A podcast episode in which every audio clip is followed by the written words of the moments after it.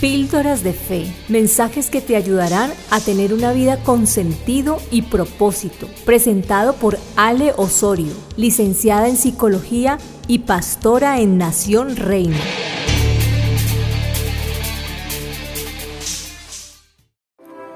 Bienvenidos un día más a 40 días en su presencia. Hoy estamos en el día número 27 y al día de hoy le he llamado Él ya me bendijo quiero referirme a una oración muy especial que hizo una persona en la Biblia y está en el primer libro de Crónicas, capítulo 4, versículos 9 al 10. Y dice, Javes fue más importante que sus hermanos. Cuando su madre le puso ese nombre, dijo, con aflicción lo he dado a luz. Javes le rogó al Dios de Israel, bendíceme y ensancha mi territorio. Ayúdame y líbrame del mal, para que no padezca aflicción y Dios le concedió su petición. La palabra Jabes o el nombre Jabes significa doloroso, hacedor de tristeza en hebreo, ya que, como dice el texto, su madre lo había concebido con mucho dolor, perdón, lo había alumbrado con mucho dolor. También significa un lugar árido y seguro hay personas que hoy se sienten así, como Jabes, en un lugar árido, en un lugar desértico, en un lugar de mucho dolor, Incluso puedes estar sintiendo que no estás entrando en una tierra prometida, que no hay una promesa para ti. Pareciera que por el contrario te estás alejando de ella, porque hay personas que no se sienten merecedoras de las bendiciones de Dios y que aunque saben que hay promesas en camino, sienten que Dios no les ha bendecido en ese aspecto. Incluso hay otros que ya saben la promesa, Dios se las dijo, pero como aún no la han visto, con sus ojos, sienten que aún eh, Dios no ha estado allí con ellos, o que está siendo muy difícil, o como veíamos durante todos estos días que se han levantado enemigos, se han levantado gigantes y pareciera que la bendición como que se fuera a alejar. Y es que en muchas ocasiones eh, puedes sentirte que no eres digno y eso aleja la bendición.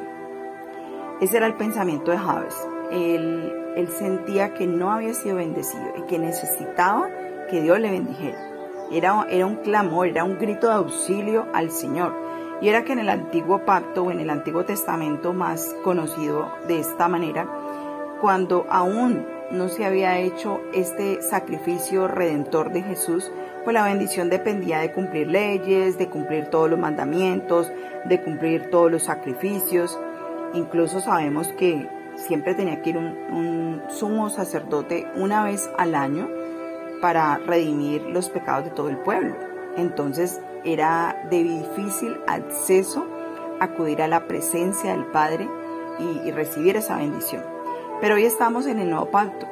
Estamos en ese nuevo pacto que hizo Jesús con nosotros y que dice que Él nos ha puesto en lugares celestiales. Eso lo dice Efesios 1. Dice que Él ya nos bendijo con toda bendición en lugares celestiales. Así que tú y yo estamos puestos en un lugar de honra por Cristo. Estamos puestos en un lugar de bendición. Es decir, Él ya te bendijo. Él ya tiene la bendición lista. Así tus ojos físicamente hoy no la puedan ver, esa bendición ya está escriturada en el cielo. Y creo que puedes pensar en esa bendición como una promesa pero una promesa que está sujeta a la buena voluntad del Padre y que tú la puedas ver como un testamento que ya está tu nombre, tiene tu nombre y apellido, porque Dios ya ha decidido bendecirte. Está firmada por ese pacto donde Él derramó la sangre. Así que esto se convierte en un derecho. Cuando tú tienes una promesa que ya está escriturada tu nombre, se convierte en un derecho para tu vida. Es decir, nadie te la puede quitar porque Dios ya lo decidió. Solo tú puedes decidir si tomas la promesa o no. Cuando alguien recibe una herencia, solo hay que dar un paso y es ir a recibirla. Y es ir a decir, listo, vengo por mi herencia. Pero si ese heredero nunca la reclama, pues nunca va a haber su herencia. Así que quiero dejarte con ese pensamiento. Tú ya tienes la bendición. Tú ya estás completo. Hay un pacto sellado en tu nombre en este momento. Y cambia el nombre, no le pongas Javes, pon, tu propio nombre. Y diles, Señor, tú ya me bendijiste. Háblale al Señor en esta temporada. No le pidas más la bendición. Dale gracias por esa bendición. Gracias por esa promesa que Él ya tiene escriturada a favor tuyo. Y te aseguro que la perspectiva de las cosas van a cambiar.